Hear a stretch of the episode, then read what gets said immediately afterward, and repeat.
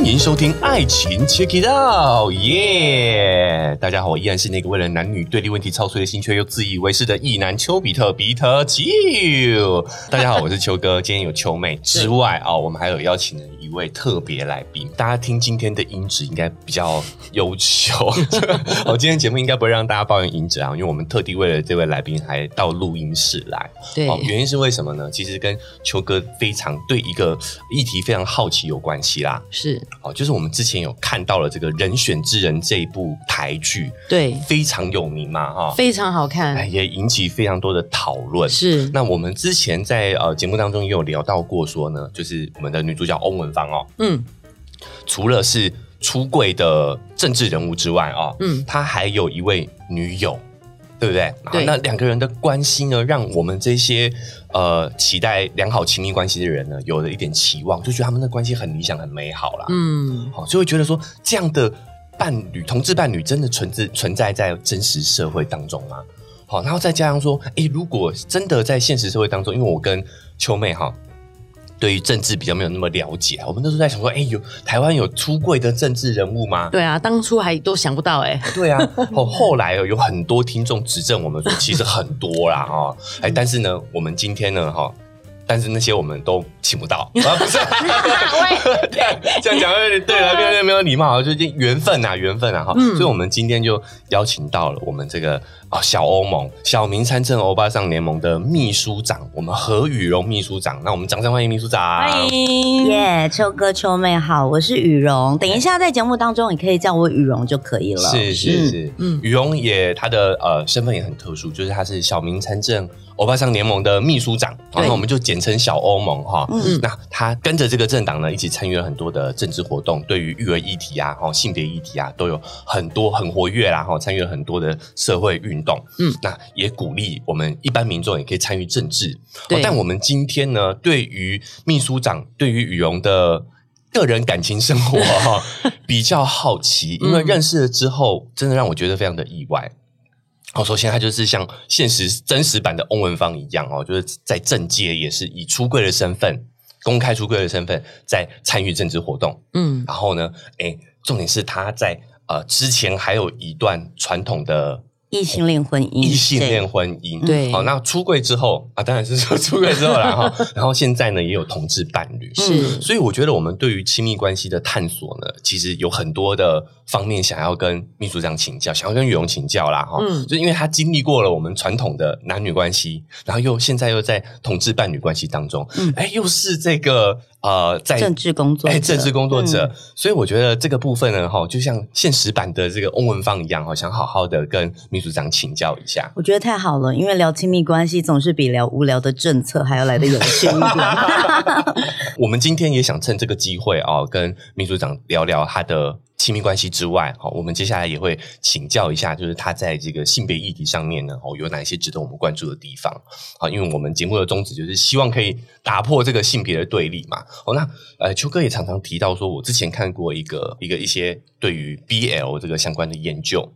他就有提到说，其实很多呃异性恋也会看 BL 剧，尤其是女生。嗯嗯嗯嗯，超多。对，因为呢，他们在我们其他的传统的戏剧里面，那种呃很刻板的男女的印象，呃是非常的重的。所以呢，有的时候他们现在女性的这个。呃，意识越来越抬头了，他们没有办法把再把自己投射到那个傻白甜的那个女性的主角的形象里头去，所以变成说他们在这种传统的偶像剧里面，然后这种言情剧里面找不到自己投射的对象，反而在这个 BL 的关系当中找到可以投射的一个角色。好，因为在 BL 的关系当中，就两个都是同性嘛。对，毕竟两个难题都非常的好看，赏心悦目。赏心悦目之外，哈，然后再加上说呢，他们在呃剥离掉这个性别的男女的性别标签之后，他们变得是说可以在关系当中，这个我们讲攻守转换，嗯，好，比较自在，比较自由。那我看了这边感想之，我看了这边报道之后，我就觉得说，是不是我们异性恋哈，也应该跟同志朋友学学他们是怎么样去处理他们的亲密关系的？嗯，好。呃哦，你讲是不是？我不知道是不是。呃，但是我觉得对耶，我有很多异性恋的女性朋友，就是他们本身性别是女生，他们真的很喜欢看 BL、欸。然后我问他说：“哎，到底有什么好看的、啊？点在哪里？”说说身材就是很好。我觉得他有一个重点是，他们两个人谈起恋爱来的权力关系其实是比较对等的。哦对对对，嗯所以其实某一些部分是当然有好看的肉体可以看，但是某一个部分我呃女性或者是任何我不知道男性会不会风靡这个啦，吼，但是任何一个人应该都会着迷于一段亲密关系，他们在呃无论是在经济上或者是在两个人的各种的权利。需求上，他既独立，然后又既平等，嗯这样子的一个相处关系。是好，那我觉得这个应该是为什么？就是尤其在女生，就我们在父权社会下长大，女性很长就是要有一段幸幸福的关系，我就是要比较温顺啊，嗯然后比较就是呃能够聆听啊、温柔啊、做菜呀、等等之类的。好，那为什么一定是这样子的性别设定？所以当女性看到这样的亲密关系的时候，她发现，哎。没有一段美好的关系，我不一定是要扮演就是弱者跟需要呃受帮助的那一方。嗯对我，我有我其实是可以强势，我可以有自己的呃，就是力量的。那即便我是这样，我还是很拥有一段很美好的爱情，我还是是需要被爱。就我们在看那个剧的时候啦，哦，就是因为两方都是男男生嘛，嗯哦，所以变成是说他们双方的刻画都会有展现出他们强的那一面。也会有弱的那一面。对对对，比如说今天可能男一重伤了，哦对哎 需要男二来救助，对不对？哈或者是男二今天呢，他被围攻了，对哦需要男男主角来拯救他，就他们是相互拯救的一种关对系。对所以我觉得，哎，这样看起来确实是让呃，可能女性观众朋友有更好的一个投射角度啦，嗯嗯对不对？不只是是肉体，不只是肉体，哎还有权力关系。肉体当然也是，但是权力关系就变成是说是有一种转换的角色，嗯对所以所以羽绒也是很认同这样的一个看法，就对了。我是蛮同意的啊，因为我呃我自己从小到大，哎、我不知道两位秋哥、秋妹可不可以在节目出柜？你们你们各自是几岁看 A 片啊？哦，这个这个其实要想一下，大概国中的时候，国中的时候，我觉得你说如果是错了，我们有如果是偷看过吧？对，要讲就是不小心看就是到别人的年纪，不是别人的，这样讲出来好像不好，就是亲戚的啊，你知道 A 吗？片吗？对啊，就是以前还是录影带的时代，然后因为那一种录影带，它就不会对，但是偷看呢，但是开始会觉得想看或想探索，我大概是呃，因为是讲 A 片嘛，如果是嗯 A 书的话，其实我小学的时候就有看过哦了。，A 书 A 片其实都算都是都算是的哦话，如果是小学的时候就看过。嗯对对我印象很深刻，是我那个时候是一个小小学同学，然后呢，他他家他爸爸是跑船的，所以会从 欧美带来很多那个很 hardcore 的理解理 解。书，那个那个不是我们在那个年代台湾可以看到，我们国小是三四十年前。天哪，你接触的好早哦很，早，那个很我爸爸也有收藏一叠过，也是外国的吗？没错。哦，那很对 hardcore。对对对，我觉得我们小时候偷看到是那个欧美那种，所以也是有点吓到。那时候都还不懂的时候是有点吓到。对，哦那秋妹呢？是什么时候看 A 片？我没有办法那么早看到，我没有缘，没有来 源。那时候大概是大学吧，大学大学的时候才有那个网络啊。OK，哦我我跟你说，我其实是在三十九岁人生真的正式去看了那个 A 片，啊就是。就是以前如果不小心，所谓不小心看到会很惊恐、会闪躲的那种。因为对我来讲，我人生一直觉得 A 片这件事情，它就是一个我不知道为什么要看，因为它很明显就是一个男性在欺负女性的一个过程。好，我记得我三十九岁的时候，那是因为我们去上了一堂课，老师给我们出了一堂功课，就是去公共场合跟你的同组的同学一起去选一支 A 片来看。所以我那时候在一零一，然后在街头，然后我就很紧张，然后跟朋友一起看。但是我那时候就觉得，后来我们回去课堂课堂课堂里面分享的时候，我就分享我的经验跟感受。我说我果然印证了我的说法，从以前到现在，如果不小心看到，我都会立刻回过头，因为我都觉得那是一个就是强大的人欺负女性的一个过程，我会觉得很不舒服，很、嗯很奇怪。然后我觉得，但是有一群人陪我一起看，我感觉又比较好一点点，比较不会那么害怕。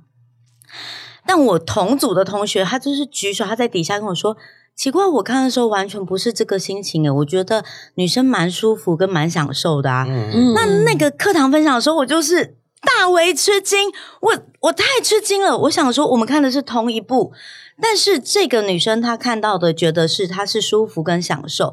但我在那个过程，我我不是这样的感受。我觉得那女生是不是很可怜啊？她是不是被欺负了？这样的感受，那这当然凸显出我从来没有去好好的认识跟探索有关于情欲，嗯，或者是性别认同的种种种的事项。好，所以。我一直觉得，在亲密关系上面的男大女小这件事情，其实就是好像很合理跟应当的。好，这个一直在我的我的观念里面。然后我从来没有认为，所以在这个亲密关系里面，原来原来女生是可以真正享受的哦，真然后真的会有女生喜欢的哦，她不是为了戏剧表演演出而演出来的哦。对我的我的性启蒙其实是这么这么这么的晚，所以你要问我说，哎，我同不同意这件事情？我我其实一直以来就根深蒂固的非常相信，就是女生就一直是这么的弱小，她只有温顺，她才能够得到那个嗯美好的爱情的。那所以也才让我发现说，哦，我我真的要投入那个性别的运动，是因为原来我以前都这么的。就是避而不谈，然后我们家里也没有在谈，那这件事情就会造成我们在亲密关系上，无论是跟男性或跟女性或跟各种亲密关系上，我们会更难去做自己。嗯，因为你理所当然的，你已经告诉你自己，没有你们的关系上就是不对的，你不能表达自己的喜欢跟不喜欢，那你怎么可能拥有一段很健康、很舒服、自在的亲密关系？我比较好奇的是，呃，羽绒在这个时间点上的时候，是已经知道自己的性向，已经出柜了吗？呃，其实我自己真正的性探索是在。嗯，我大学的时候，因为我都是跟我们家四个小孩都是跟女生一起长大，然后我们那时候也没有想过自己喜欢男生女生。小时候看到偶像，看到林志颖会觉得呜呼很帅，同个年代的，七岁那年的语气，没错哈，林志颖就会觉得哦很帅啊，小虎队觉得哎帅啊，对啊，我们看喜欢哪一个虎，就是 乖乖虎、霹雳虎就可以，那中间那个不要。我觉得现在有一些听众朋友已经听不懂了，对，就是苏有朋他们啊，好，苏有朋、戚勇他。对对对对对，你看另外那个名字都讲不出来 怎么办啊？抱歉，抱歉。好，那我们也会觉得帅，所以我没有觉得自己定义自己是同志或非。但我到大学的大一的时候，我就是，哎，我疯狂的爱上了我的室友，哎，因为我们大学是住同学宿舍，就是同班同学的室友，他就是他什么都好帅，他打篮球也好帅，然后他就是讲话啊，就是很有说服力的样子，然后也很帅，然后他现在他留一头长发。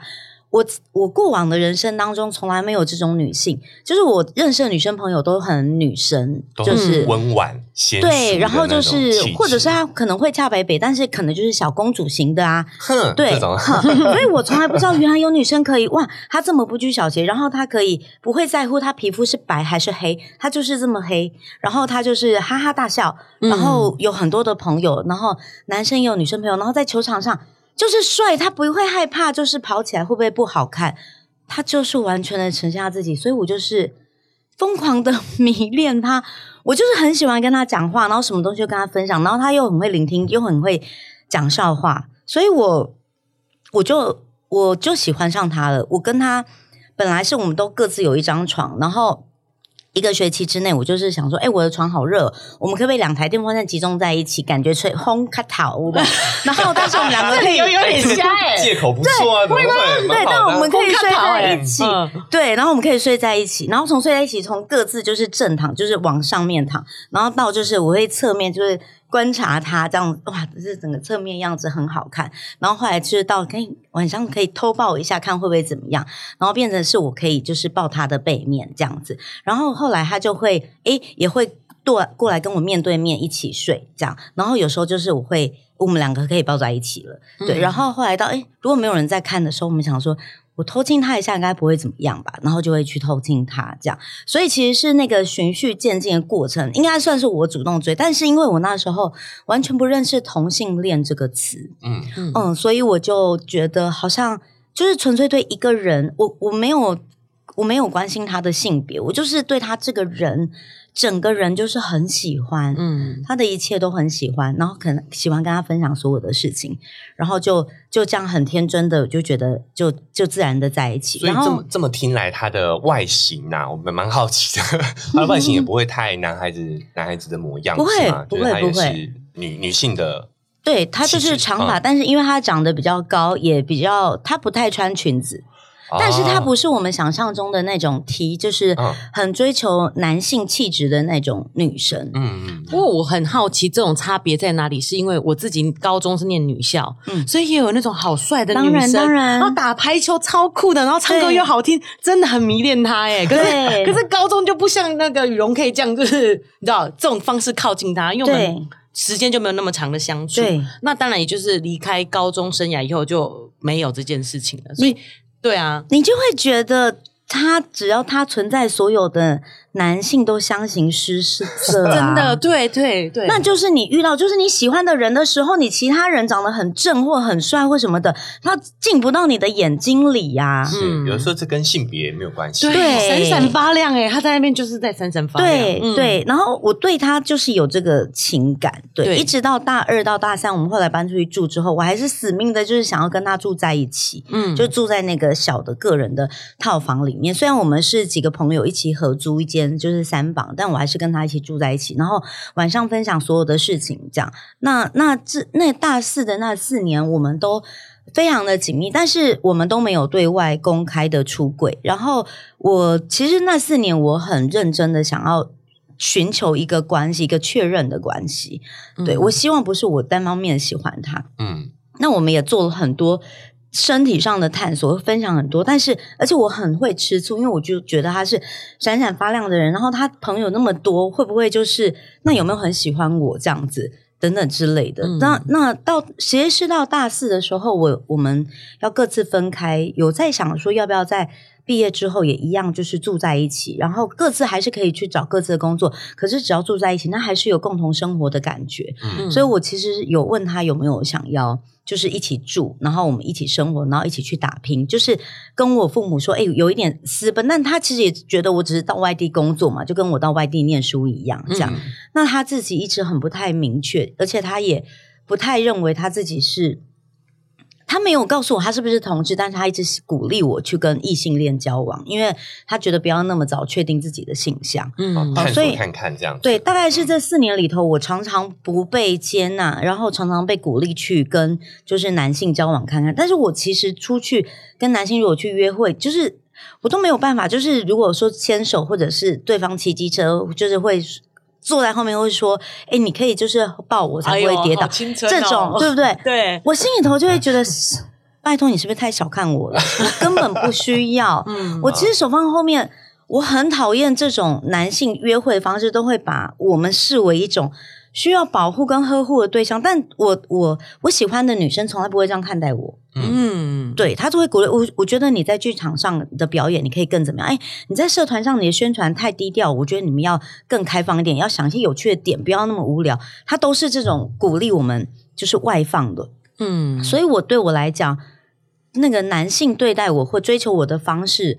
我知道他可能对我很好，然后并且我会有一种小公主呵护的感觉，但那不是我要的哎，嗯，对，所以我很自然的就会觉得，其实其他男生的追求跟对我好的方式，他没有办法吸引我，嗯，所以是在大学这个同时有跟这个女性比较亲密的时候，还是会跟其他男生约会看看这样吗？对，因为我会想，我们会想要。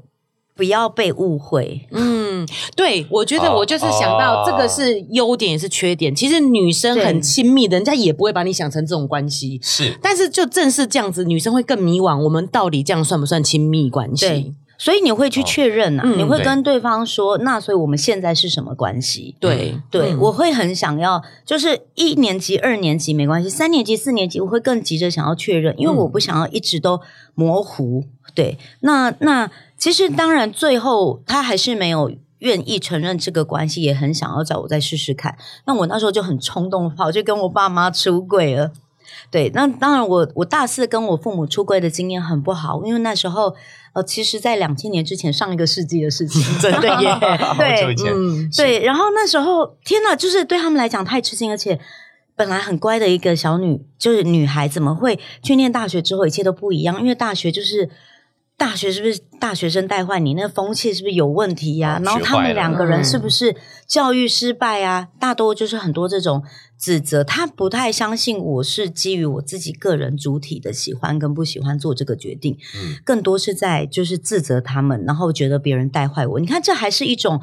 弱化我作为一个女性成长成一个十八岁的女生，我有没有我自己思想？他们在这个部分是怀疑的。那我那时候也很怀疑，因为父母也这么怀疑我，然后我是不是被影响、被带坏？所以我也觉得是不是我真的不正常？嗯嗯，所以在那时候，当然就是惨烈的，嗯，出柜经验失败之后，我觉得好像我我我到底是谁？然后我其实也没有那么大的勇气追求我。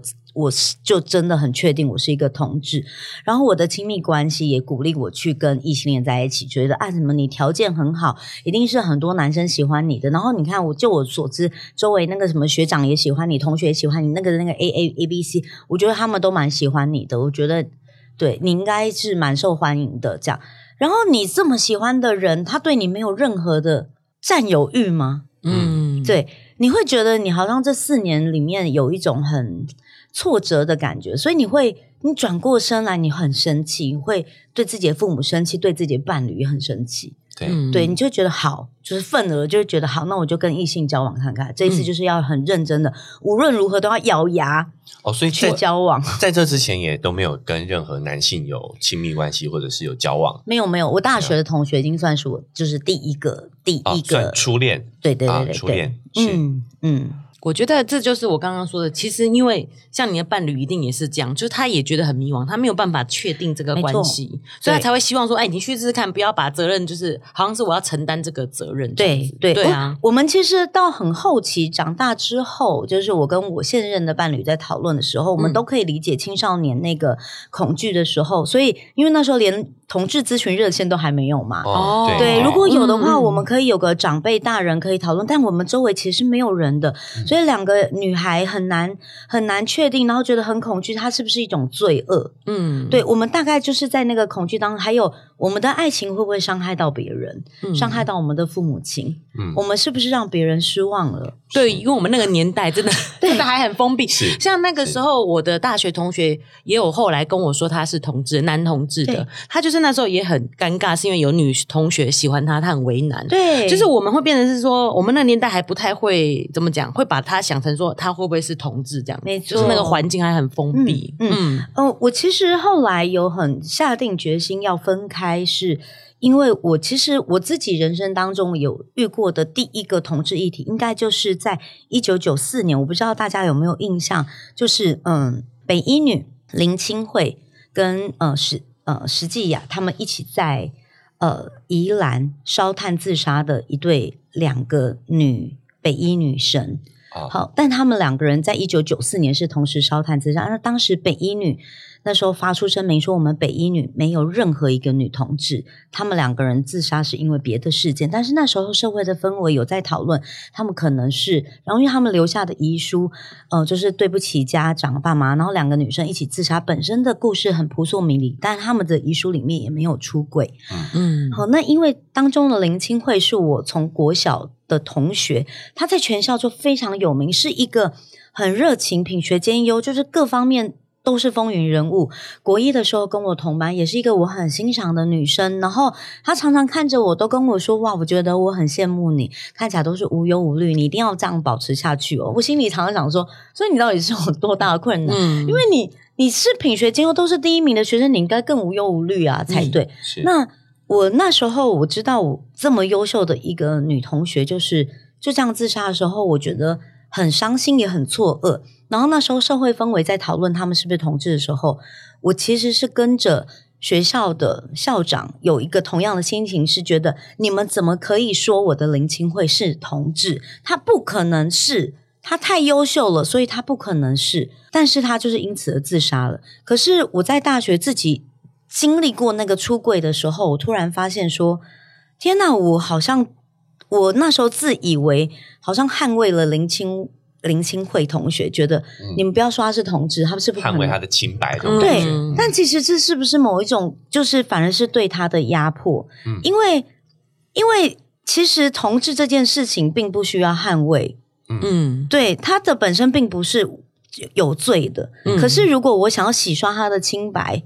表示我是不是本身认为这件事情，他这么完美的人，他就不应该是同志啊？你们怎么可以这样说他？对，所以那时候我就突然可以同理那个心境，然后再加上我好像突然可以理解，原来成为原来喜欢女生这件事情的自我责备，嗯，会这么这么多。多到我觉得，我如果真的要跟女生在一起，我好像也会没有办法承受。我如果真的跟女生在一起，我某一天会不会有走上那一条路？是对，那时候有这样的心情，所以我后来觉得太恐怖了，好像不要轻易尝试。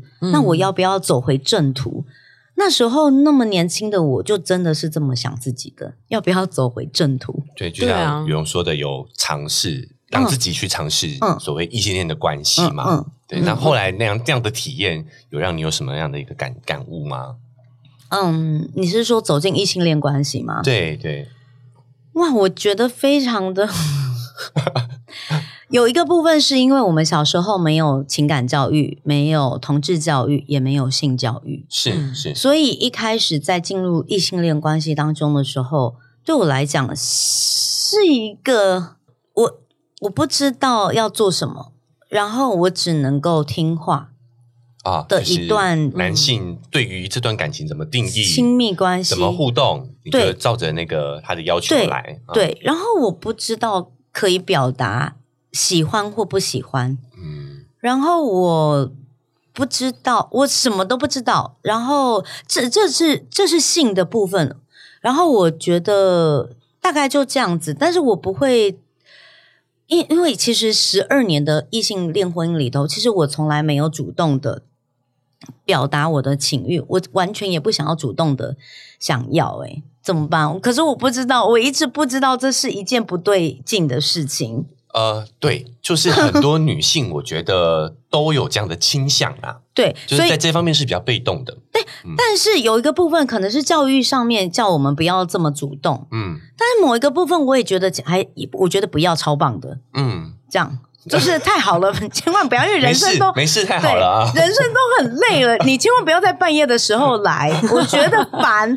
但是我好像不好意思说出烦，因为这样烦是不是让就是拒绝对方，会不会让对方觉得抱歉？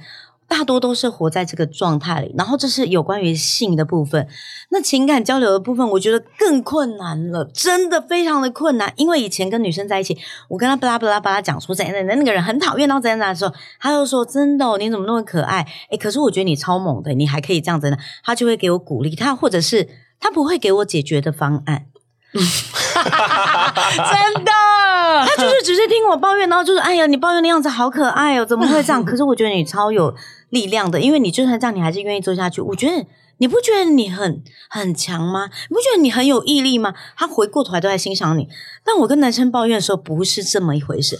你不会去那样子做，你你如果那样那样，你就可以那样了。还有，我跟你讲，如果像那种人，基本上你我就会怎样怎样对他。我我也要替男生讲个话，为什么？这个就是我们，我 今天我是少数呢，对对对，是少数性别啊。我我觉得是这个社会对男生有标签啊，我们就是被设定来要解决问题的。你不能解决问题，你就不是男人。不要解决问题，我们就是抱怨时间，好不好？就是到垃圾时间。然后，所以我抱怨。了几次之后，他就会想要去解决问题，但他解决问题的方式会让我很惊恐，我觉得会让我失去朋友，会失去同事。然后后来，所以我后来就不敢抱怨了。嗯，因为我只要抱怨，我说哦，我觉得他好累哦。然后人就是，我真的每天工作十四个小时，他就开始更生气。那有人一间公司工作十四个小时的，我就把它拆掉，放火烧掉。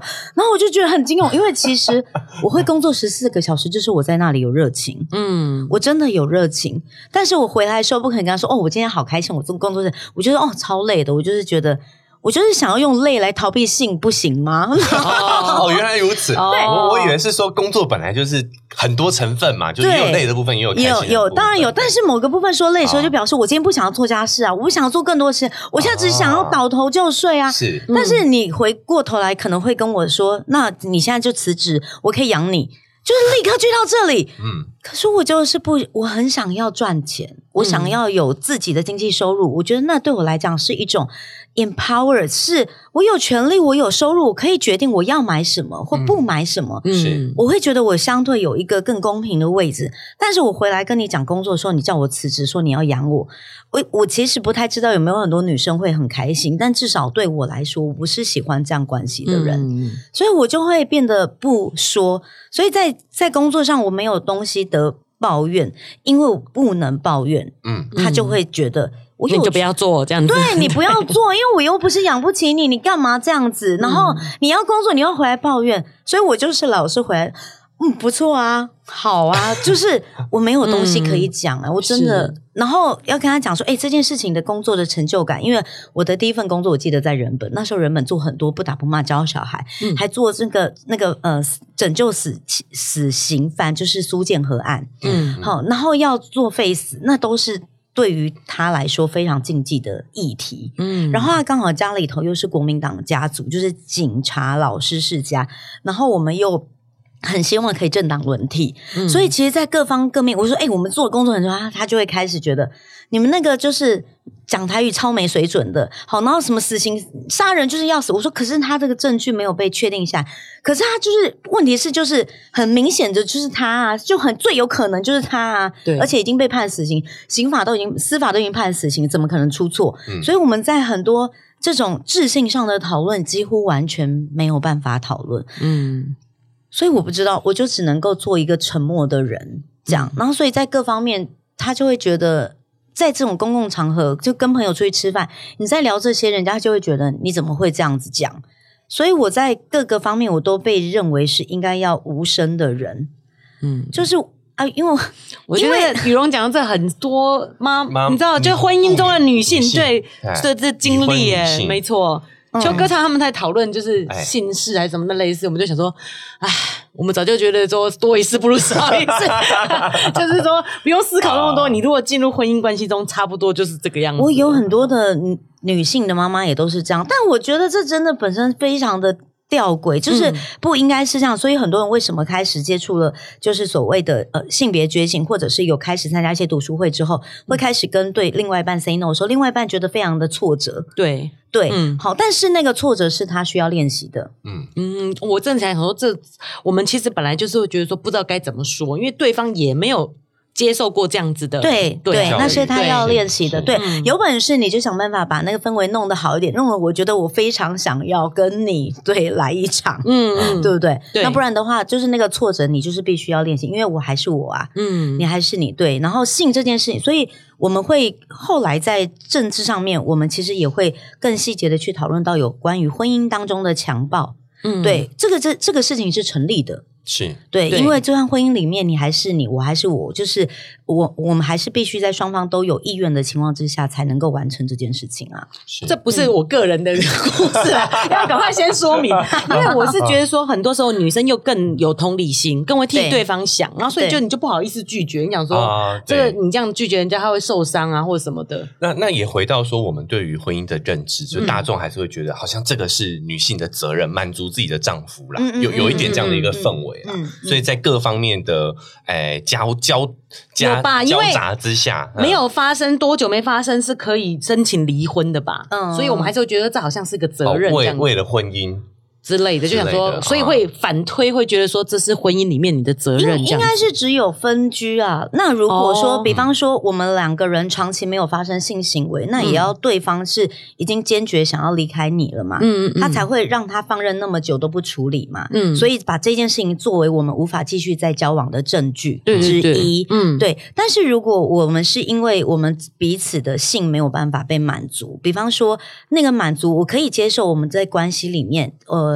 好像不能满足你是我的问题，那我愿意就是试着努力满足你，让你开心。但某个部分作为女性也要去思考一下，那我在满足他的同时，对方有没有同时也满足了我？嗯，我也要看到我自己是否被满足。如果我在关系里面一直只是。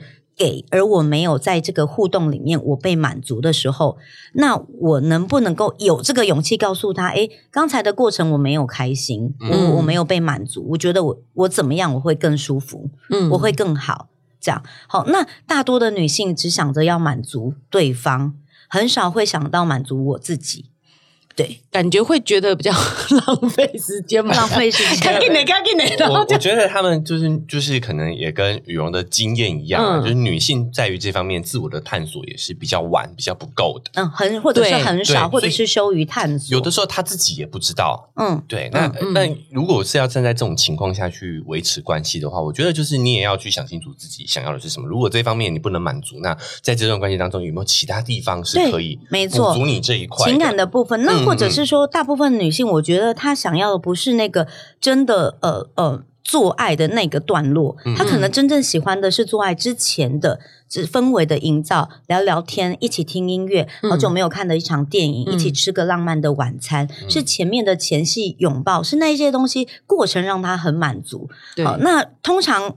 没有前面嘛，因为时间不够，对，就直接去到后半段。嗯，对，所以当女生有这个需求的时候，她能不能说说，哎，那我其实也很需要被陪伴，我想要就一起去吃个饭，然后看个电影，有属于我们自己的时间。嗯，她应该要把她的这个需求，因为如果对她来讲，那也是情欲的一部分的话，她就要把这个沟通跟表达出来。嗯，对，有时候责任真的是双方的，女生自己也要想清楚自己想要什么，你才有办法提出嘛。那我觉得最大的为难是。就算女生提出的，男生都听不懂、听不到。嗯嗯，你理解吗？他以为那个亲密关系就只有后半段的部分，但是我们真正很在乎的是，我很在乎前面的部分。他就觉得，哎啊，那我不是做了吗？我已经带你去看场电影，可是他整整个看电影可能都在划手机。对对对，他没有那个交流。对我不是要你的那个肉体，就是男生会觉得坐在那里，对，男生会觉得有很多时候发生性事的时候，女生是死鱼。那其实你陪我看电影，对，你陪我看电影的时候，你在那划手机，你还不是另外一个死鱼？对对对，所以我们在这个部分没有谈清楚的时候，很容易就会觉得啊，我就有做了啊，嗯，女生也觉得啊，我不是也配合了吗？对，但其实各自都没有得到满足，嗯。嗯。其实我如果站在男生的角度来看这件事情的话，我会觉得男生的自我探索也是不够的。当然，对，男生在性方面的启蒙，就像刚刚羽绒说的，就是在 A 片 A 书，对，所以我们也会认为，其实性行为就是 A 片 A 书演的，就是这样子。对，但有一个重点，你还有意识到我不够。嗯，我愿意探索，我愿意了解跟学习，但大多的男性，尤其是非父权思想文化很根深蒂固的，他根本没有意识，他觉得他已经非常足够了。我看了这么多了，对我觉得 我这样都很厉害，就搞呀。对，然后我工作这么成功，我事业这么成功，对我还养你跟小孩，请问我到底哪里不够？嗯 对，但但这个这个就是。男女各不各自性别标签的一个问题啦。对，我觉得应该要拉回来讲，就是这个其实很多，我觉得这应该是很多妇女的困扰。但是比较想知道是羽绒为什么就是在这关系的困扰，让你觉得说我其实应该是喜欢女生的。嗯嗯，你一定可能还是会觉得哪里来的勇气要离婚？我跟你讲，没有，本人就是孬，因为像我这种人就是不敢主动提出离婚。哎，我能够。直接说出，哎，我后来发现我真的喜欢女生，然后我就直接因为我自己的情欲跟小孩说，不好意思，妈妈需要离婚哦。想象中是这样，对，然后希望可以好好，那我们还是离婚后可以成为合作父母，然后我还是爱你们，但妈妈还是想要跟女生在一起。嗯，我有办法做这种事吗？其实大部分的妈妈都做不到。嗯，因为我会觉得，因为我个人的私欲，好，然后破坏了家庭的完整，所以其实我当然在婚姻当中到十二年，我都从来没有觉得我可以做这件事，我还是努力的想要去学习怎么当一个好妈妈或者是好太太，啊，好的另外一半。那当然，我一直想要学习，但还是很常觉得挫折跟挫败，因为。在这个过程里面，我也没有同等的敢要求对方，你要怎么成为一个好爸爸，嗯，或者是我我我的好伴侣，在我的标准的好伴侣，我们才有机会沟通协调。大多都是我想要一昧的配合对方，嗯，好，那这样的关系一定不健康。所以我其实是到就是对方主动想要提出离婚，那那我就觉得说，他他提出离婚的关键是说，他觉得他一直以来都做一个好像蛮合乎常理的父亲，然后他有一点想要追逐他的生活。那时候我突然就 叮，对我觉得好棒哦，在这点上有了默契，对，他觉醒了，对。对对，对他觉醒了，我也觉醒了，太好了。然后我们两个人在当时，我记得很明清楚，是在二零一四年，在嗯，就是嗯太阳花运动的那一年。太阳花运动是三月十八，我是三月十七离婚的。然后那时候我们两个人是手牵手，就是有经过一个月的促膝长谈，走进离婚事务所，开心的离婚。因为我觉得我祝福你，你祝福我的情况之下离婚的，所以我觉得太好，他要追求他人生，那我们起码就是。为大家展示了一段异性恋婚姻可以是好聚好散的离婚，我们非常的愉快，非常的开心，然后祝福彼此的状态这样离婚的。呃，我我最后我要强调一下，就是其实男生自己本身在这样的一个性别脚本里头，他也是不开心的啊。对对啊，所以呃，你的前夫就会觉醒了嘛。对，他如果开心，他不会觉醒的啊。对，然后所以离婚之后，就剧情就急转直下了。对，我们就去到了娘家。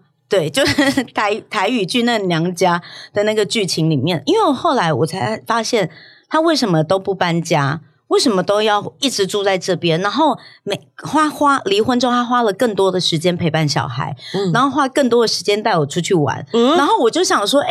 你为什么要这样？是哪里有问题？我们不是 不是已经离婚了？然后他就说：“哦，没有，他虽然是形式上离婚，但他其实想要继续跟我维持婚姻，就会保持这个呃亲密关系，然后希望我不要跟小孩讲说我们离婚。然后我就开始一头雾水，我想说。”为什么我连离婚这件事情都不能出柜？我们应该要跟小孩谈离婚，然后想说我们父母各自怎么样怎么样。然后他就说：“哦，那个不是，因为我其实有一点想要，就是说追求，就是呃，希望有跟你有一个好的关系，然后也希望有另外一段亲密关系的发展。”然后我就觉得惊为天人，天哪！这剧情我已经离婚了。我说：“你你的那你的另外一半是谁？”然后他就说：“哦，这重要吗？这不重要。”我就说：“这重要啊，因为如果你要跟我谈开放式关系，我们必须在信任的关系底下这样做。而且开放式关系，你还要同经过我的同意，我同不同意你有开放式关系嘛？对。然后我如果不同意，然后还有，所以你有我可以有吗？他说没有，你不行有。我说哈，我说那这样不是开放式关系，这是一种霸权。但我在讲这种时候，啊，你卖搞阿公他追啊，你不要跟我说那么多啦，你那个。”我跟你讲，我我的这个伴侣，我说等下你的伴侣是因为他以前在婚姻关系当中有出轨过，然后我就跟他说，你的伴侣该不会是，我就讲出那个人名同一位吧？他就想说，哎呦是啦，然后我就晴天兵，因为那已经是八年前事，我说，所以这八年之间，八年之间你们没有断过。然后后来我他就我们后来才在离婚一个月之后去处理这个婚姻里面的出轨问题，所以那时候对我来讲又是另外一个很大的打击。嗯，我那时候真的意识到都是我太天真，这个父权的男子并没有任何改变，而且他在离婚之后，他还是想要两个都要，同时他还是希望有好爸爸的形象，因为他不希望呃就是小孩觉得他不是一个好父亲，但是他就希望保有他的情欲，但是他不允许我有我的情欲。嗯，他是认为我是他的。而我不能够有任何的亲密关系的交往，我我是一个非常好的母亲，我可以在家做好母亲的角色。嗯，然后他还要好爸爸这个形象，你说有没有很可恶？对啊，你太过分了吧！而且，所以我在离婚之后的离婚了，对啊，他应该就没有这样的强制，没有权利，对啊，他没有权利啊。他如果就算他想要这样要求，那他就应该离婚前谈好啊，这样子想要是，对，所以我，所以我后来在离婚之后的半年，我才开始真的经历那个所谓的暴力，还有就是。真的，我是真的被暴力跟各种的威胁，然后还有各种的情绪勒索。嗯嗯，就是他觉得我如果愿意像一般，因为他会跟我举例，他的政商界的朋友有很多，其实都是一对二。他认为我只要够爱他，我一定可以接纳这件事情。他会太天真的啊！然后，嗯，他觉得他在那个角度上，比方说，他觉得他是一个成功的。人士好了，或者是白手起家的人，他觉得他有这个经济资本跟你谈这个哦。对，但是我我无论我虽然经济资本比你弱，但我不是没有经济的人，嗯，能力的人，我要不要接受这是我的事情？对呀，所以他在这个此刻他会非常的愤怒，觉得你就是不受教，你为什么不像其他人一样温婉，而你没有像其他人一样顺从？这就是我们婚姻里面最大的问题。所以我在离婚之后半年，我受到了这些各种的指责，那是我第一次觉得。我我自以为我顺从，那我们我就能够跟父权的结构、那个婚姻的制度能够相处的好，但其实不是这样的。真的完全不是这样的。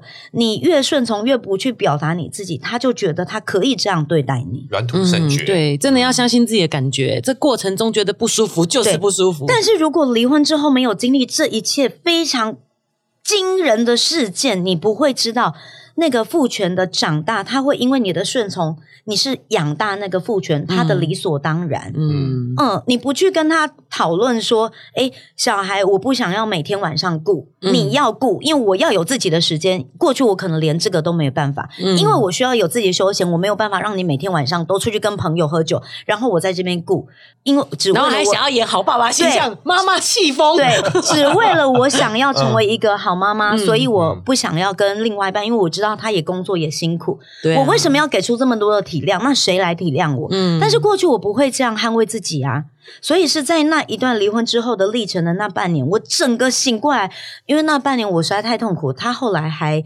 拿了，比方说各种的，就我有医疗证明，证明就是一个女生的性关系对我来讲是不足够的，我需要有更多。我说，如果你有这个证明，因为我是一个 好好讲理的，你看我有多讨人厌。如果你有这个证明，那你拿医疗证明给我看，我想要看诊断单。然后，如果是性关系的话，那我也可以接受。那你就去做性关系跟性交易，但不代表你要跟一个固定有感情的人发展精神上的关系，因为这对我来讲是区分开来的。如果你爱他，你就要告诉我你爱他，但是你可以，我可以接受你不爱我。你要告诉我你不爱不爱我。他说没有，他也爱我。我说那如果你爱我，我现在此刻不能接受有这两段的关系，你就必须要放开我。嗯，对，这个很清楚嘛。对呀，对啊，对，逻辑很清楚啊。但是他没有办法，他觉得如果我要因为他有这个，他觉得我只要接受他可以跟另外一个女生在一起就好，为什么不能接受？但对我来讲，我的关系就是单一的。